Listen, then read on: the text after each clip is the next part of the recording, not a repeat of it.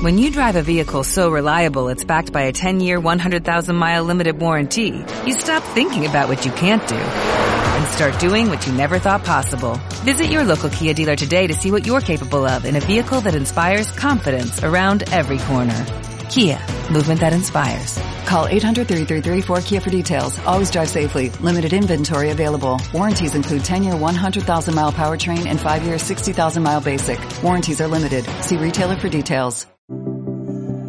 Bienvenido al podcast de BN3. Te recordamos que nos puedes encontrar en redes sociales como Iglesia BN3 Nogales. Suscríbete, comparte y activa las notificaciones. Y llegó el momento más esperado. Ahora los dejamos con la palabra de Dios. Damos un fuerte aplauso a Jesús. Yeah. Wow. Puede tomar su asiento, qué bendición es estar aquí. Honro a todos los que pudieron llegar a BN3. Qué caos hay en la ciudad. Como que el ayuntamiento dijo, ah, quieren que trabaje, voy a trabajar. Y toda la ciudad está volteada de este bendito Dios que ya llegó el presupuesto y ya se están viendo el cambio, amén. De este, no le hace, estamos tardando dos horas en llegar a un lugar que llegamos en 15 minutos, pero prefiero llegar con llantas que sin llantas, ok. Este, aunque nos tardemos un poquito más, pero bueno, bendito Dios, los que llegaron los honro. Yo me vine desde las 5 de la, de la tarde y, y, y, bueno, tenemos juntas que atender y qué bendición estar aquí. Estamos cerrando el año, toca tu vecino y dile, no sé si ya te diste cuenta. Falta menos de dos meses y medio para que se cierre el año. Vamos a estarnos dando el abrazo de Año Nuevo. Yo todavía me encuentro a gente y le digo, feliz Año Nuevo, le digo. Pero eh, ya estamos entrando a un nuevo tiempo, está cambiando el año. Ha sido un año fructífero ha sido un año bueno, pero vienen cosas mejores. ¿Cuántos dicen amén? Ahora, es muy importante decirte esto porque Dios va a estar hablando en BN3 en los últimos días, en los últimos meses. Eh, se nos acerca nuestro festival navideño. Se va a poner bueno eso por aquí. Y bueno, hemos estado orando a Dios y creyendo por muchas cosas. Quiere entrar la nostalgia, la melancolía, pero no se lo vamos a permitir. Así es que en lo que Dios nos presta este año, quiero estar desafiando tu corazón para lo que va a ser el siguiente año. Ojo con esto, hablar de la unción del Espíritu Santo no tiene que ver solamente con el tema de hablar en lenguas, de recibir un milagro, sino también tiene que ver con una vida, una vida fructífera, una vida diligente y una vida que viva bajo propósito. El Espíritu Santo no viene a tu vida solamente para que tengas una experiencia, sino para que darle propósito a tu vida. Entonces, mucha gente está viviendo en las iglesias, y quiero que me pongan mucha atención, mucha gente está viviendo en las iglesias sin propósito. Y entonces una de las cosas que nosotros tenemos que ver es que Dios también nos salvó, nos redimió y nos puso su Santo Espíritu para darle propósito a nuestras vidas. ¿Hay alguien aquí? Amén. Entonces déjame entrar en este tema que le hemos puesto por título La generación que conmueve la tierra. Y sí te voy a pedir que me ayudes a predicar porque ya miré a como cinco o seis que están bostezando y no me van a pegar el sueño a mí también, por favor, sale. Así que toca a tu vecino de este amablemente en la cabeza, ponle tu mano en la cabeza, así, si es tu esposo, solamente los que son esposos pueden hacer esto, solamente los que son esposos, son familia, pon tu mano en la cabeza así y lo dile, aliviánate. Algunos se lo toman muy en serio, eh. Dice, no se peleen maridos, eh, el que hizo tiene que invitar a cenar, ¿ok? Desde, así es Eclesiastés capítulo 1 del 1 al 4 dice lo siguiente, palabras del predicador hijo de David, rey en Jerusalén, vanidad de vanidades, dijo el predicador, vanidad de vanidades, todo es vanidad. ¿Qué provecho tiene el hombre de todo su trabajo con que se afana debajo del sol? Generación va y generación viene, mas la tierra siempre permanece. El verso 4 lo voy a leer en la nueva versión internacional. Dice, generación va y generación viene, mas la tierra siempre es la misma. Levanta tu mano derecha y repite conmigo, Padre Celestial, tu palabra es la mejor semilla. Mi corazón será la mejor tierra. Daré fruto de esta semilla al 30, al 60 y al ciento por uno, y al salir de este lugar ni los problemas ni las adversidades quitarán de mí el fruto y la semilla que tú has sembrado. Amén y amén. Dale un fuerte aplauso al Señor. Salomón era el hombre más sabio. Cuando este texto habla de el predicador dice, es alguien que está escribiendo las palabras de Salomón. Y el libro de Eclesiastés se le habla que son los pensamientos de Salomón, escritos por él o muchas veces por uno de sus escribanos. Pero Salomón era el hombre más sabio en la tierra. Y la sabiduría no consiste en saberlo todo, sino en encontrar la verdad por más escondida que esté. Te lo vuelvo a repetir. Sabiduría no consiste en saberlo todo, sino en encontrar la verdad por más escondida que esté. Por eso Proverbios capítulo 25 verso 2 dice, gloria de Dios es encubrir un asunto, pero honra del rey es escudriñar ese asunto. Ahora dime, di conmigo, sabiduría no es saberlo todo, sino encontrar la verdad. ¿Qué sucede cuando tú encuentras la verdad? Dice la Biblia, conocerás la verdad y la verdad qué? La verdad te hará libre. Entonces, no necesito saberlo todo, pero sí descubrir la verdad que me va a traer libertad en áreas en mi vida. Y una de las cosas que nosotros hemos fracasado como cristianos evangélicos es que pensamos que ya lo sabemos todo. Ah, vamos, yo ya empecé a predicar. Una de las cosas que nos ha fallado a los cristianos evangélicos es pensar que ya lo sabemos todo. Cuando tú le dices a alguien, métete a la academia, ¿para qué? Yo tengo 25 años en la iglesia, métete a la academia. Yo sé lo que te digo. ¿Quieres salir bendecido? Yo sé lo que te digo. Porque vas a conocer verdades que te van a hacer libre. Cuando nosotros te decimos, ah, pasa este proceso en BN3, hay gente que nos dice, no, pero usted no sabe quién soy yo, no, no sé, ni tú sabes quién eres tú, pero te estoy diciendo que este proceso va a traer libertad a tu vida. Dios ha escondido cosas para ti y es tu labor poder escudriñar esas cosas, esos asuntos. Cuando se te da una palabra de sabiduría, Dios lo que está haciendo es buscar la verdad que está en ti, por más escondida que esté. Te lo vuelvo a decir, cuando se te da una palabra de sabiduría, viene un profeta y te da una indicación, o viene una palabra de revelación a través del pastor, o alguien te dijo una palabra de sabiduría para tu vida, lo que está sucediendo es que el cielo está buscando una verdad escondida en ti. Cuando Dios te dice, te voy a bendecir. En todo lo que hagas, Dios está buscando una persona en ti diligente, una persona trabajadora, una persona que se pone metas porque Dios no bendice a los flojos. Toca a tu vecino y dile, sentí a Dios aquí. Dios no bendice a los mediocres. Dile, dile, mediocre. Que medio hace. Que deja las cosas a medias. Que siempre tiene un pretexto para no terminar lo que empezó. Entonces Dios no bendice a los mediocres. A tu vecino y le siento a Dios aquí. Entonces, eh, no importa todo lo que tú ores, Dios no te va a bendecir hasta que tú hagas. Entonces cuando Dios te da una palabra y te dice, yo te voy a usar como un predicador, Dios está buscando a alguien, una verdad en ti de alguien que va a empezar a estudiar la Biblia, va a empezar a orar, va a empezar a buscar oportunidades como ir a orar por los enfermos y hacer cosas porque Dios está buscando una verdad en ti. Hay gente que se queda sentada en la silla porque un profeta le dio una palabra de que iba a predicar en las naciones y está esperando que Dios venga y lo saque de la silla y lo lleve a las naciones. Y Dios no bendice a los mediocres a tu y dile, el pastor ya empezó a predicar. Dios no bendice a los negligentes. Dile a tu vecino, Dios, el pastor ya empezó a predicar. Dios no bendice a los flojos. Es por eso que cuando necesitamos al Espíritu Santo, porque dice la Biblia, el Espíritu Santo vendrá sobre ti. Y cuando el Espíritu Santo viene sobre nosotros, lo primero, uno de los frutos del Espíritu Santo es dominio propio. Me aguanto las ganas. Hoy, en este día, he escuchado a dos personas. Uno de ellos me contó que dice, la verdad, pastor, me pasé el semáforo en rojo. Pero venía bien enojado, que ni cuenta me di que el semáforo estaba en rojo. Y dice, cuando me pasé el semáforo en rojo, me paró el tránsito. Y yo tengo muchos amigos policías.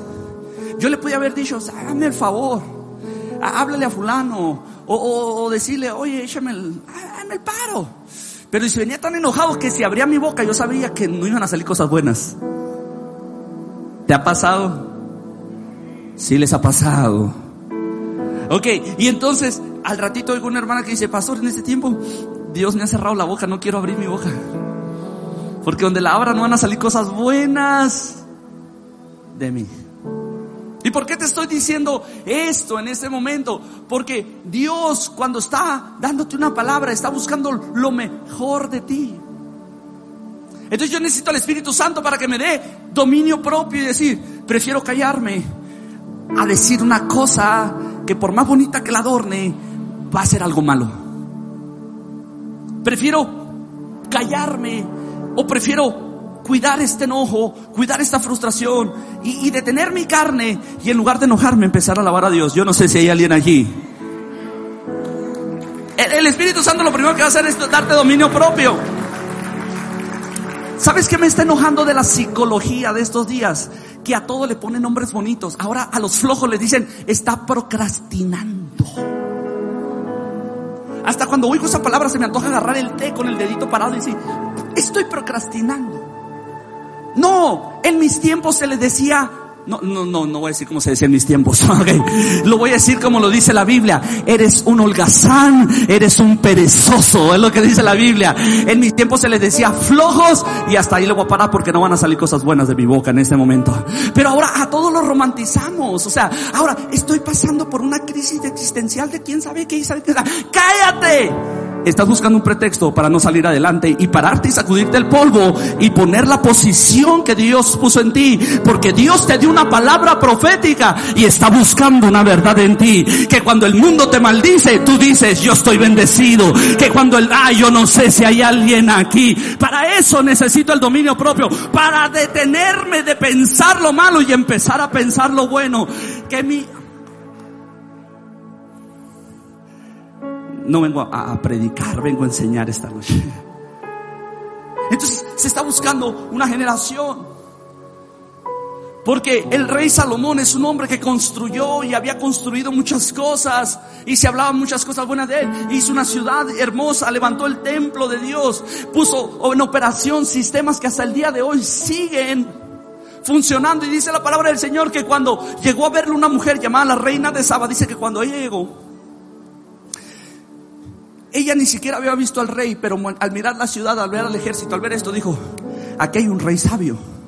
¿Sabes por qué? Porque la sabiduría construye. Dile a tu vecino, la sabiduría construye.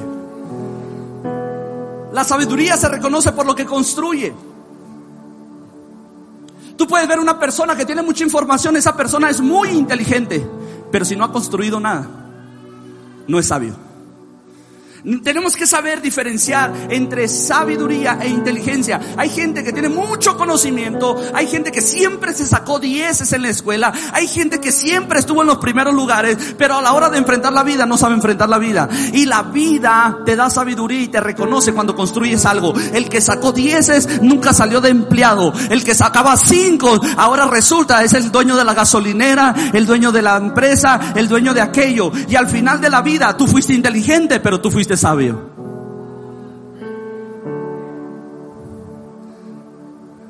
¿Hay alguien aquí? ¿Por qué me está enseñando todo esto, pastor? Porque la sabiduría es lo que necesitamos como hijos de Dios. La sabiduría es uno de los frutos del Espíritu Santo. Estamos en noches con el Espíritu Santo, ¿sí o no? Entonces, ¿qué querías que te hablara? De hablar en lenguas. Sí, esa es una manifestación, pero te estoy hablando de un fruto del Espíritu Santo. Y al final dice la Biblia, ¿cómo lo van a reconocer? Por sus frutos. No por sus manifestaciones, lo van a reconocer por sus frutos. Y el fruto del Espíritu Santo es sabiduría. El fruto del Espíritu Santo es dominio propio. El fruto del Espíritu Santo es inteligencia. Entonces yo le estoy hablando a una iglesia que Dios la quiere preparar para poder conquistar una ciudad. Yo no sé si hay alguien aquí. Yo le estoy hablando a una iglesia que va a poder establecer el reino de Dios aquí. Ah, yo no sé si hay alguien aquí. Yo le voy a hablar a una, ciudad, a una iglesia que el día de mañana se va a posicionar sobre una ciudad como lo mejor de Nogales serán reconocidos. Entonces necesitamos darnos un espacio para decir, el Espíritu Santo también es sabiduría. El Espíritu Santo sí te quiere sanar ahorita. Pero ¿de qué sirve que te sane ahorita si no vas a poder cuidar tu salud en cuanto salgas sano? Dios te sana el cáncer, mi hermano, pero tú nunca te cuidaste del diabetes. ¿Hay alguien aquí? Dios te sana de una cosa, pero no cuidas el resto. Y Dios no es un Dios donde puedes venir solamente a estar bajando milagros. También es un Dios al cual le vas a rendir cuentas por lo que has hecho en tu vida, sea bueno o sea malo. Y yo sé que este mensaje no gusta porque muchos quisiéramos el lado pentecostal donde vamos a hablar en lenguas, vamos a ministrarnos. Pero también tengo que decirte algo. El Espíritu, el Jesús hablando dijo, ustedes son la luz del mundo. Y cuando el mundo vea sus buenas obras, cuando el mundo vea que construiste con sabiduría, no necesita hablarle de Cristo. Dice, con ver tus buenas obras, ellos van a adorar al Padre. Hay alguien aquí. Entonces la sabiduría se reconoce por lo que construye. Dice Proverbios 9.1, la sabiduría edificó su casa y labró sus siete columnas. Por eso en Proverbios 14.1 dice, la mujer sabia edifica su casa, mas la necia con sus manos la derriba. La sabiduría sirve para hacer cosas visibles en esta tierra. No podemos decir que somos sabios si no hemos edificado algo que lo respalde. Dios nos quiere dar sabiduría para edificar cosas él quiere bajarnos diseños del cielo para que podamos realizarnos. Pero no todo el mundo capta los diseños del cielo porque no tienen sabiduría. Levanta tu mano derecha y dile, Espíritu Santo, esta noche pon sabiduría en mí. Esta noche dame sabiduría. Vamos, levanta tu mano y dile, Señor, dame sabiduría para entender mis tiempos. La sabiduría te hace reconocer y tener un espíritu de discernimiento. Te deja tu mano levantada. La sabiduría te hace entender los tiempos en los que estás viviendo. La sabiduría te hace entender cuándo es momento de invertir y cuándo no es momento de invertir. Cuándo es momento de negociar y cuándo no es momento de negociar. La sabiduría te da la capacidad de tener amistades y relaciones que te llevarán a crecer y cancelar aquellas relaciones que no te van a ayudar a crecer. La sabiduría te hace entender la posición que tienes en Cristo, pero también te hace ver las actitudes a las que tienes que renunciar para poder llegar a tu lugar de conquista. Dale un fuerte aplauso al Señor. Si algo tenemos que pedirle Señor es, dame sabiduría. Dice la palabra del Señor que Dios le dará sabiduría a todo el que se lo pida. Y si no solamente le dará sabiduría, dice, le va a dar mucha, mucha sabiduría. ¿Sabes por qué? Porque la mayoría de la gente quiere que Dios le dé un carro, la mayoría de la gente quiere que Dios lo sane, la mayoría de la gente quiere que Dios le dé riquezas, la mayoría de la gente quiere que Dios le dé una casa en la Kennedy, pero en el cielo hay un almacén de algo que nadie pide y eso se llama sabiduría. Cuando un hombre estaba ahí, el Señor le dijo, tú dime qué quieres, termino con tus enemigos. Porque esa es la plática de Dios con Salomón. ¿Quieres que termine con tus enemigos? Uh, los rencorosos. Amén, aleluya. Tú dime qué quieres, le dijo el Señor. ¿Riquezas? El avaricioso dice, amén, véngase. ¿Qué quieres? ¿Paz con tus enemigos? Sí, ya quiero estar tranquilo y ya que no me moleste el vecino. Dime qué quieres. Fama. Uh, los que sueñan con ser youtubers, tiktokers y todas esas cosas, dicen sí. Pero este hombre está enfrente de Dios y le dice, una pregunta, Señor, ¿cómo voy a dirigir a tu pueblo? Si no me das sabiduría, no los podré dirigir. Y el Señor dijo, uh, uh". por cuanto me pediste sabiduría, tendrás paz con tus enemigos mataré a los enemigos que quedan vivos, te daré fama, te daré riquezas y te daré todo lo que no pediste porque pediste la llave correcta que se llama sabiduría. Ay, yo no sé si hay alguien aquí. Así es que vuelve a levantar tu mano y dile, Señor, dame sabiduría. Porque cuando Dios te da sabiduría, Dios te da estrategias, Dios te da diseños, Dios te da, te da todo lo que tú puedas imaginar. Entonces el problema es que nadie capta la sabiduría. Todos los hombres de Dios subieron al cielo, vieron diseños y los hicieron igual a ellos. Y eso es sabiduría, poder ver el diseño de Dios para mi vida. Di conmigo, levanta tu mano y di conmigo, hay un diseño de Dios para mi vida. Di conmigo, hay un diseño de Dios para mi vida. Dile, Señor, abre mis ojos para que pueda ver el diseño para mi vida. Dale un fuerte aplauso al Señor. Y es que hay dos tipos de personas, los que sobreviven y los que sobresalen. El rey Salomón escribe en este libro de Eclesiastés, el cual habla de los que sobreviven y de los que sobresalen. La religión nos enseñó a sobrevivir y no a sobresalir. Y nos conformamos con las cosas limitadas de la vida y decimos, no le hace que no tenga esto, pero con que yo no peque. Y si es cierto, no pecas de fornicación, no pecas de adulterio, no pecas de ciertas cosas que todo el mundo te puede juzgar. Lo que yo le llamo los pecados altamente inmorales, o sea, dañan la moral, pues. No andas de ratero, no andas de esto, no andas aquello, te cuidas, caminas íntegramente ante la sociedad y vives una vida de apariencias. Entonces la religión nos enseñó a no cometer esos pecados. Y nos dice, no le hace que no tengas esto. No le hace que no tengas la casa de tus sueños, con que no peques. No le hace que no termines la carrera de tus sueños, con que no peques. No le hace que no tengas el carro que deseas, con que no peques. No le hace que no vayas a la universidad, con que no peques.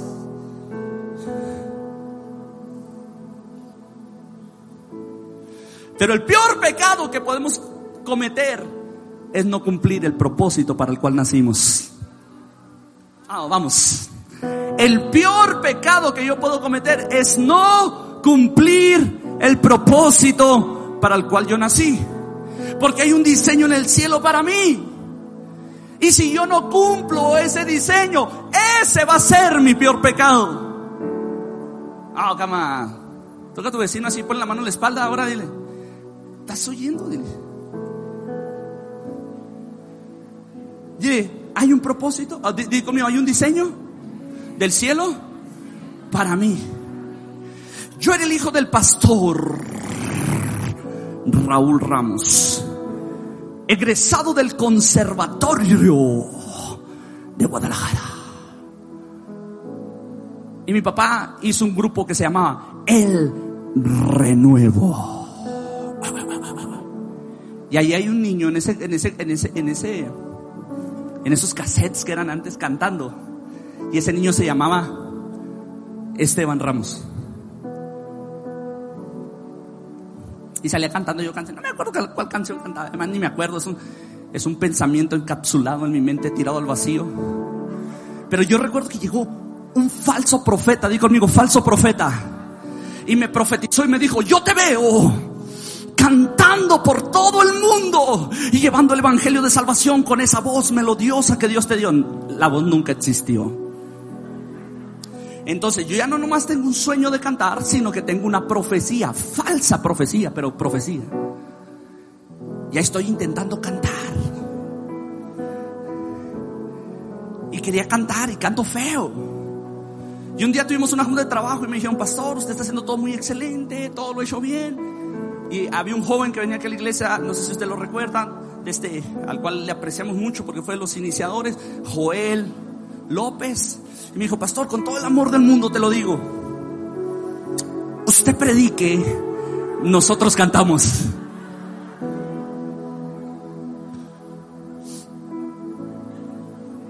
Pero yo tenía a mi esposa, amada, chula, preciosa, que era mi fan número uno, y me decía, cuando tú cantas, el cielo se abre. Toca a tu vecino y dile, enamórate como la pastora, dile, enamórate como la pastora. Sí, sí, toca a tu esposa y dile, enamórate como la pastora. Ella los defectos los ve hermosos. Entonces, yo quería cantar aquí y luego vino Marcos Higuera y me dijo, pastor, le voy a pedir un favor. Cuando cante, haga este movimiento. baje el micrófono. Pero mi esposa me decía, no, tú cantas hermoso, tú tocas el cielo cuando cantas. Y, y BN3 ha pasado por una transición y empezamos a entrar en una etapa de adoración en estos últimos días donde BN3 está adorando como nunca. Entonces, llega una persona muy simpática llamado Isaac Andrade y canta. Fuera Luis Miguel y no sé qué pasaría, ¿no? Entonces está cantando y yo digo, wow, este cuate no, no, no solamente canta bien, es un adorador nato. Y yo estoy embelesado así con él. Entonces me subo a ministrar, estoy predicando. Y al final de la reunión yo también, como él está cantando, yo quiero cantar junto con él. Y me subo al carro, qué predicación hice, qué chido salió todo. Y me dice mi esposa, quiero decirte algo. Yo, dime. Dije, me hace algo mal del mensaje. Me dice, cuando están adorando los músicos y tú quieres que se levante la, la situación y empiezas a cantar, como que rompes algo en la atmósfera.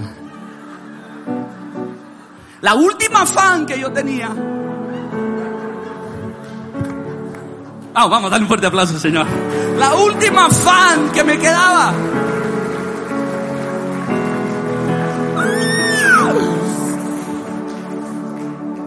Yo iba en el puente del Greco, mi hermano iba a abrir la puerta y me iba a aventar, pero pensé en mis hijas, vienen atrás, no te, no te mates todavía. Y yo volteé y le dije, ¿qué dijiste?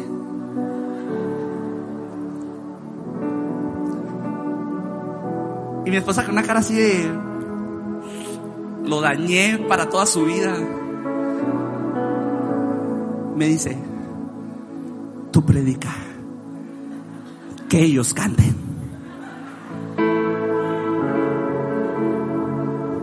Porque tu diseño del cielo no es cantar, es predicar. Ah, yo no sé si hay alguien aquí. Porque Dios te diseñó para predicar, no para cantar.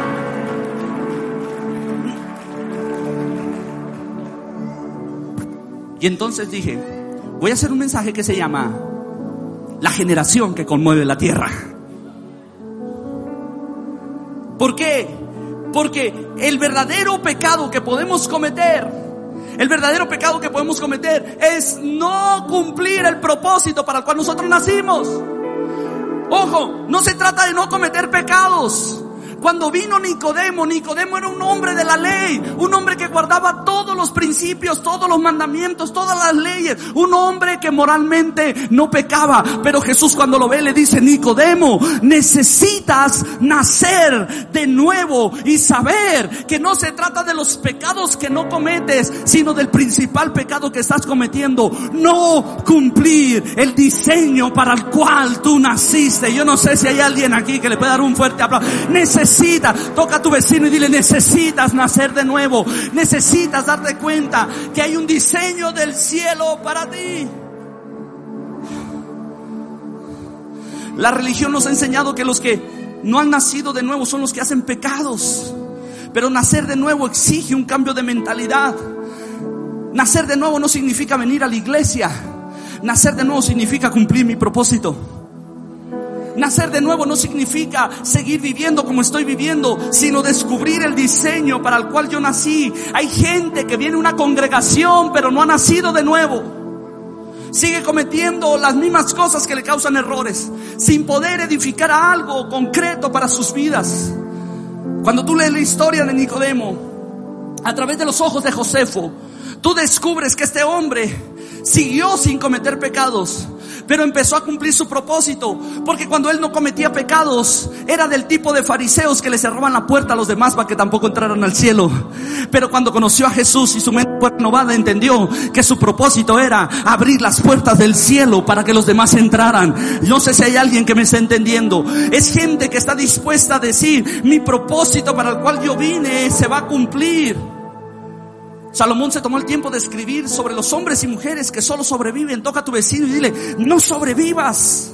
Estos hombres y mujeres que tienen todo el diseño del cielo para sobresalir, pero su estructura mental se dedican solamente a sobrevivir, a vivir una vida de domingo en la iglesia, a vivir un cristianismo online. A lo mejor me gusta orar mucho en mi casa, a lo mejor me gusta estar mucho en la presencia de Dios en mi casa, pero la pregunta es, ¿a cuánta gente le has abierto las puertas al cielo en el último mes? ¿Cuántas personas les has abierto la puerta para que crucen confiadamente al trono de la gracia al cual tú tuviste un acceso un día? ¿A cuánta gente le has dicho, yo soy un hijo de Dios y mi labor es llevarte al cielo con el Padre? Hay alguien aquí que me está entendiendo que si yo soy hijo de Dios, yo tengo que alcanzar a otros.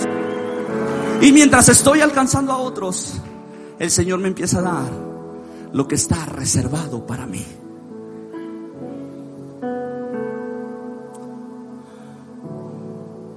Hay gente que vive frustrada de no sobresalir. Cuando Dios los diseñó con un mandato de sobresalir. Sobresalir no es un anhelo o un deseo, es una obligación como hijos de Dios. El diseño que está en nosotros es ser diferente a los demás. Vamos, ser diferente a los demás. Eso no dice que no te diviertas. Eso no dice que disfrutes la fiesta. ¿Hay alguien aquí? Eso no, eso no quiere decir que no, que no tengas amigos. Se nos ha olvidado ser más como Jesús. Jesús, el amigo de las prostitutas. Jesús, el amigo de los pecadores. Y hoy las necesidades del mundo es una iglesia que pueda ser más como Jesús y decir, Él no me excluye, Él me ama tal y como yo soy. ¿Hay alguien aquí que puede entender esto? De decir, ¿sabes qué?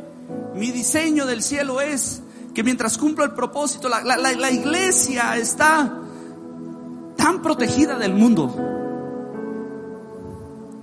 tan separada, tan protegida que está separada. Y, y, Jesús le oró al Padre y le dijo, no te ruego que los separes del mundo, te ruego que los cuides mientras están en el mundo. No quiero que los saques.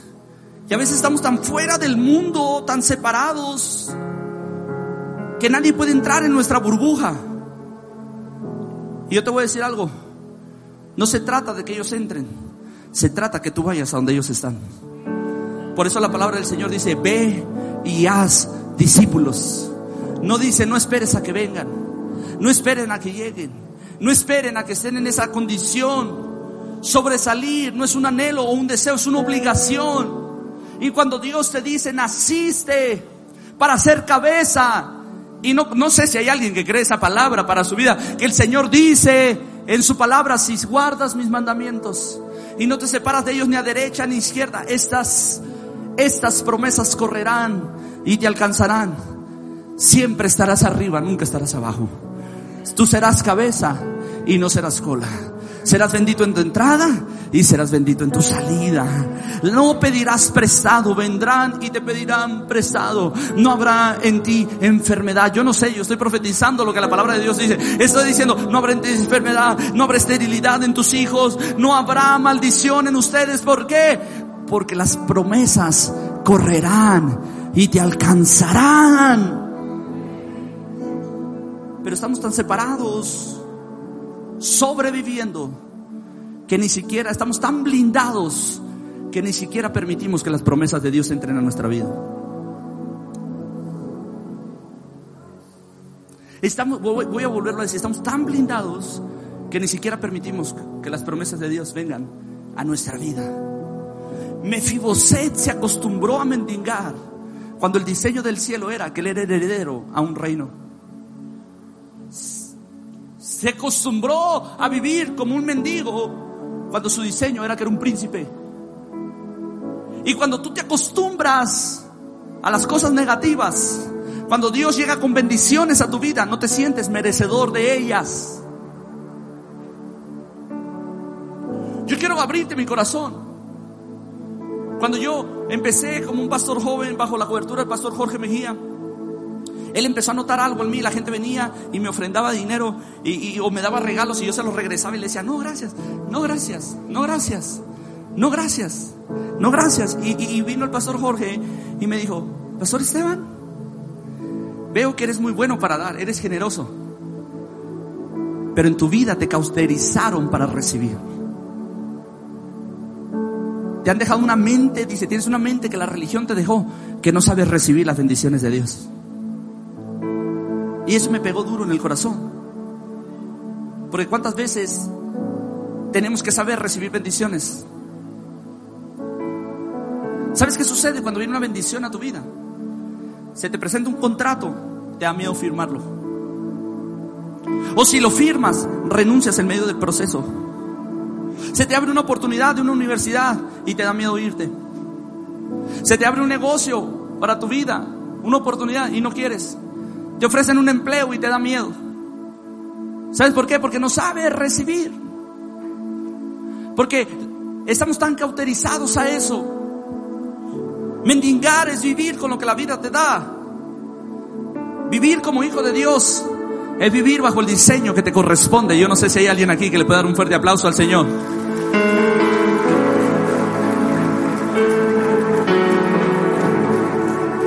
Cuando tú ves la historia de Saúl, tú ves que él llega porque se perdió buscando lo que se ha perdido.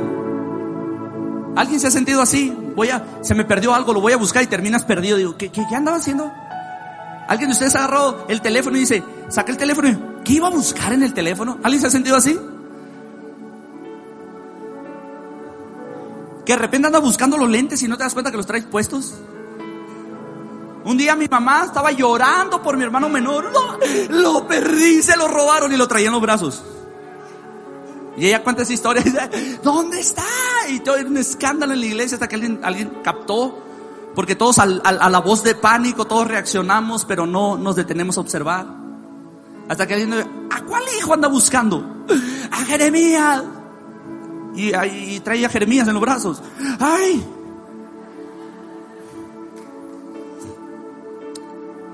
Parece chiste, pero es anécdota. ¿Cuántas veces no nos ha pasado esto? Eso le pasó a Saúl. Y cuando viene delante de Samuel, Samuel le abre la puerta y le dice, a ti te estaba esperando. Noticia número uno, las asnas que estás buscando ya las encontraron. Y ahora el que anda preocupado es tu padre porque tú estás perdido. Pero llegaste a este lugar porque Dios tiene un plan para tu vida. Y le, dice la Biblia que lo subió al lugar alto. Di conmigo, al lugar alto. Siempre que Dios tiene un diseño para tu vida, tú tienes que subir al lugar alto. Por eso tú ves que Moisés subió al cielo para ver el diseño del tabernáculo. Por eso tú ves que todos los hombres subían a, Dios para traer un diseño para la tierra. Si tú quieres saber bien cuál es tu diseño, tú tienes que subir. Oh, no, usted está muy serio. Tú tienes que subir. Tienes que ir de rodillas delante de Dios. Tienes que buscar y escudriñar y saber que Dios tiene un diseño para tu vida. Y le dice, sube al lugar alto. Y cuando sube le dice, tú vienes buscando unas asnas, pero Dios te estaba buscando porque te ha dado el reino de Israel. Y esa es la parte más fuerte de la predicación. Baja y dice la Biblia que le sirven una comida. Y el profeta dijo, sírvanle lo que está reservado para él. Toca a tu vecino, míralo a los ojos y dile, hay algo reservado para mí. Dile a tu vecino, hay algo reservado para mí. Por ahí hay un dicho que está anda rolando en Facebook, dice, anhelaban tanto la túnica de José que cuando se la quitaron no le quedaba ninguno porque estaba diseñada para José. Hay algo que está reservado para ti. El problema es si lo vas a encontrar, lo vas a descubrir y lo vas a vivir. Lo que estaba reservado para él era la espaldilla, el hombro y el costillal. Una comida profética. Yo quiero anunciarle a alguien aquí que va a tener comidas proféticas. Yo quiero anunciarle a alguien aquí que va a tener comidas proféticas en estos días. Que mientras estés comiendo, Dios te va a revelar lo que está reservado para ti. Porque hay cosas en el cielo que necesitan ser visibles en la tierra. Cuando Él miró el costillar y el hombro de la vaca o de lo que le sirvieron, dice, Él entendió, esta comida dice, que el reino de Israel ha reposado sobre mis hombros. Alguien tiene que darle un fuerte aplauso al Señor, porque vienen comidas proféticas que Dios te va a estar hablando, que Dios va a estar impartiendo, que Dios te va a estar ministrando.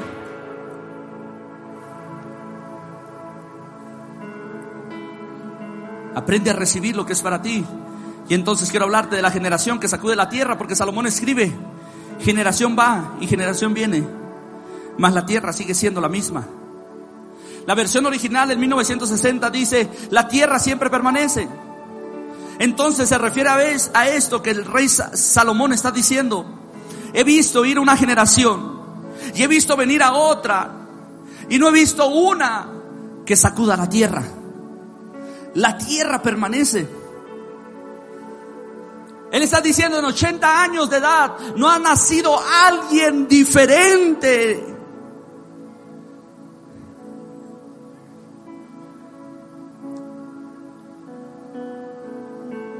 ¿No, te suena eso fuerte? 18 de agosto, no, perdón, 20 de agosto de 1918, oficialmente el año que se fundó, el día y el año que se fundó Nogales, Sonora, México. 1918. Al 2018 son 100 años. Al 2022 son 104 años. Y en 104 años las calles siguen igual. Todos viviendo en el mismo pedacito. La Kennedy, la calle de la, la, colonia de los ricos llena de baches. Vamos, ven tres, te estoy sacudiendo. Te estoy sacudiendo. Y si estuviera el rey Salomón hablando en nuestros días, diría, he estado en esta ciudad por 104 años y no ha nacido alguien diferente que cambie la historia. Ay, yo no sé, yo empecé a profetizar y alguien se las ha perdido. No ha habido alguien que conmueva Nogales. No ha habido alguien que venga y traiga una transformación. No ha habido alguien radical que traiga un cambio sobre esta atmósfera.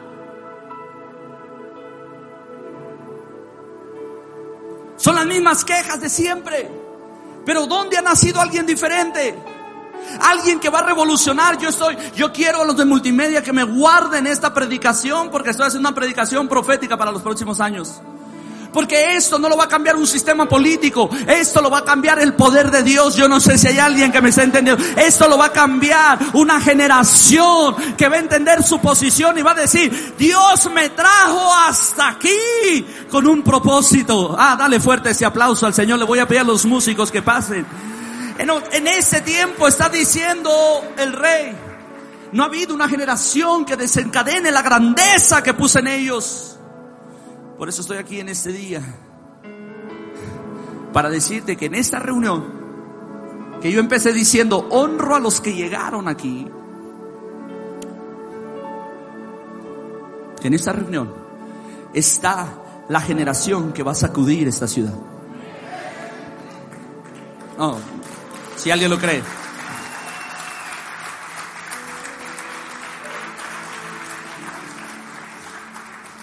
Quiero que entiendas esto. La misma palabra lo dice, que Dios no habita en templos hechos por manos de hombres. Nosotros queremos hacer un auditorio. Ahora estoy con el arquitecto platicando, fuimos a ver los terrenos.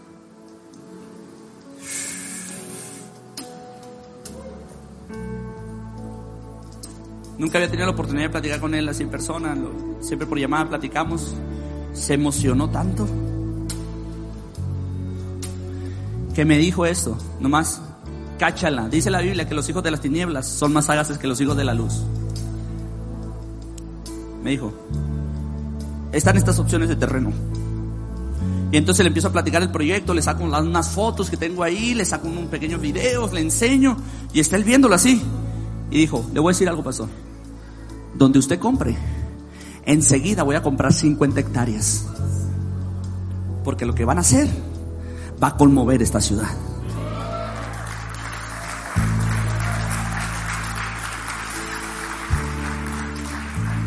Hay un problema, le dije.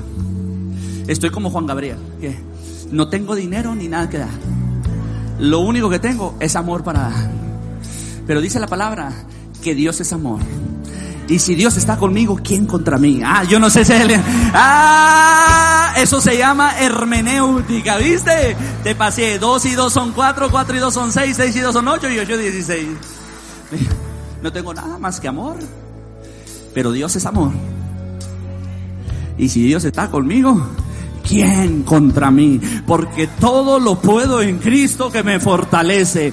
Porque hay esperanza para el que está entre los vivos. Y su palabra es sí y amén. Y si hay dos o tres reunidos en mi nombre, dice la palabra del Señor, todo lo que le pidan al Padre, en mi nombre, se le será dado. Yo no sé, hoy los músicos están dormidos. Dice su palabra, todo lo que aten en el cielo será atado en la tierra. Si dos de ustedes se pusieran de acuerdo en cualquier asunto debajo del cielo, entonces les será hecho aquí en la tierra. Entonces le dije, no solamente es Dios conmigo, sino que aquí detrás de mí hay un barrio que me respalda. Se llama BN3. Una bola de gente que le sigue creyendo a Dios. Gente que sigue creyendo en lo sobrenatural.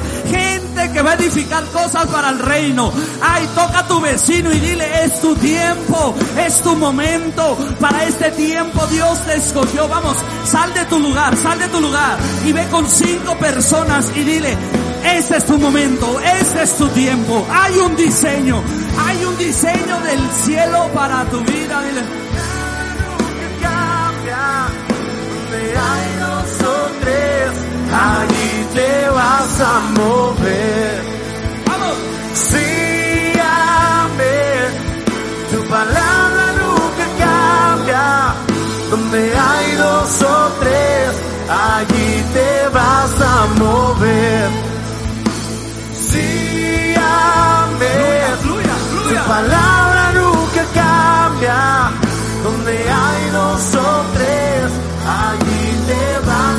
hacer mucho más. Vas a hacer mucho más de lo que pueda imaginar. Vas a hacer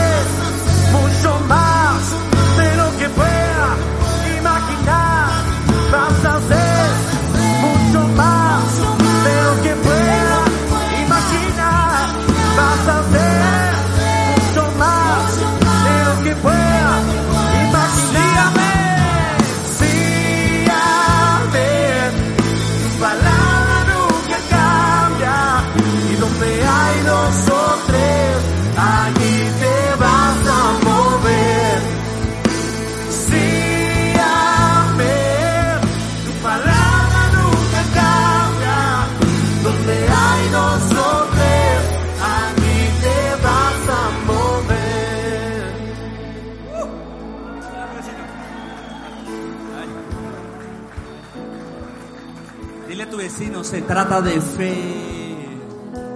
Dile, al que cree, todo le es posible.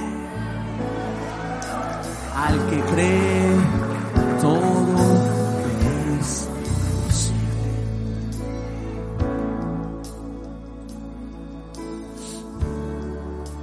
¿A poco usted cree que sí, pastor?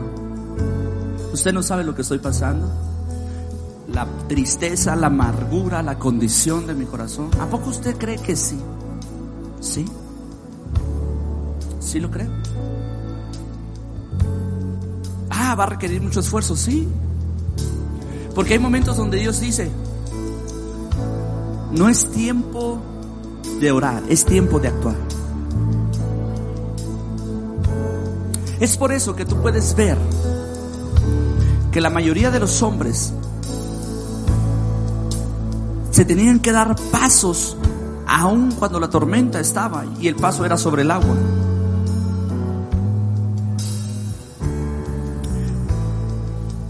Yo no quería ser pastor. Pero yo siempre he dicho algo y se lo sigo, vuelvo a decir. Si tú no sabes cuál es tu propósito, únete al propósito de Dios. Porque cuando tú te unes al propósito de Dios, Dios te revela cuál es tu propósito. Es por eso que cuando el Señor vino con Salomón, le dijo, Salomón, por cuanto te preocupaste por mi casa, todo lo que te propongas hacer en mi casa y en tu casa, yo lo voy a prosperar. Porque me pusiste en primer lugar a mí. Hay muchos de ustedes que dicen, pero que a mí qué me toca hacer. ¿Sabes cuál ha sido uno de los problemas que he descubierto en los cristianos? Estamos orando, ayunando, intercediendo por algo que Dios no nos mandó a hacer. Hay mucha gente orando, intercediendo porque yo quiero ser pastor y Dios no te llamó para ser pastor. Hay gente orando, intercediendo porque quieren ser profeta. Dios no te llamó a ser profeta. Pero cuando tú obedeces a la voz de Dios y te unes a su propósito y empiezas a trabajar en él, el Señor te empieza a revelar cuál es tu diseño. Y ojo, va a costar lágrimas, va a costar llanto, va a costar muchas cosas, pero es aquí donde el apóstol Pablo decía en 2 de Corintios capítulo 4 verso del 7 al 9, pero tenemos este tesoro en vasos de barro para que la excelencia del poder sea de Dios y no de nosotros, que estamos atribulados en todo, mas no angustiados, en apuros, mas no desesperados, perseguidos, mas no desamparados, derribados, pero no estoy destruido. Hay una crisis en mi vida, pero todavía Dios está conmigo. Estoy pasando por una escasez, pero todavía puedo gritar gloria a Dios. Estoy pasando por una adversidad, pero todavía puedo decir aleluya. Estoy pasando por una crisis en mi matrimonio, pero aún puedo decir gloria a Dios. Estoy viviendo en un momento de oscuridad, pero aún puedo decir, sí, amén, su palabra no va a fallar. Y parece que estoy derribado, pero no estoy destruido. La última palabra no la ha dicho Dios. Y su palabra es que Él va a cumplir todo, todo, todo, todo, todo, todo, todo. Muy lentos estos músicos, muy lentos, muy lentos, muy lentos. Todo lo que me ha prometido. Yo no sé. Alguien tiene que darle un fuerte aplauso al Señor. Alguien tiene que celebrar al Rey de Reyes. Estoy derribado, pero no estoy destruido. Aún Dios no ha terminado conmigo. Aún falta mucho por ver. Aún falta mucho por hacer. Vamos, dale un fuerte aplauso al Señor.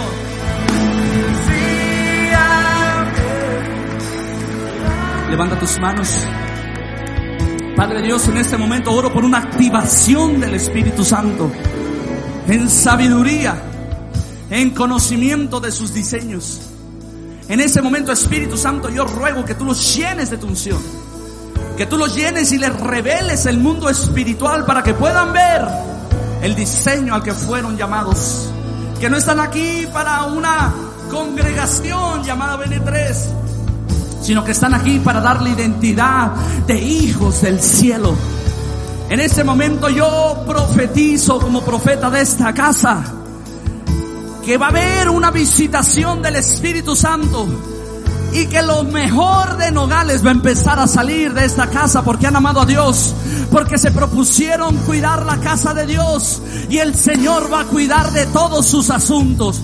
Yo profetizo que vienen tiempos donde se van a abrir puertas para la educación de tus hijos, puertas que vendrán y se abrirán de oportunidad, se te abrirán negocios que nunca esperaste tener, se te abrirán asuntos que pensabas que nunca ibas a lograr, porque el detalle es que no tienes un título universitario, pero tienes un título de hijo del rey de reyes, del señor de señores, del criador de los cielos y de la tierra, y que él te avala para cosas grandes vas a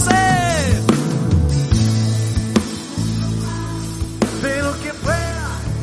Deseamos que esta palabra haya sido de bendición y oramos para que dé fruto en tu vida. Comparte este podcast con tus amigos y familiares. Recuerda que puedes encontrarnos en redes sociales como Iglesia BN3 Nogales. Danos tu like, suscríbete y activa las notificaciones para que no te pierdas los nuevos episodios y las transmisiones en vivo de nuestros servicios. Esperamos y sea de gran bendición. Hasta la próxima. BN3 tu casa, tu iglesia, el lugar de su presencia. I came from a low income family that was that was struggling. You see how hard life can get. GC became a part of my life because I don't want my family to fall back into that. I never thought education would take me this far. I'm still young. I still have a lot to do in my life and just want to get things done the way I want with a good education under me. I'm Stacy and Grand Canyon University helped me find my purpose.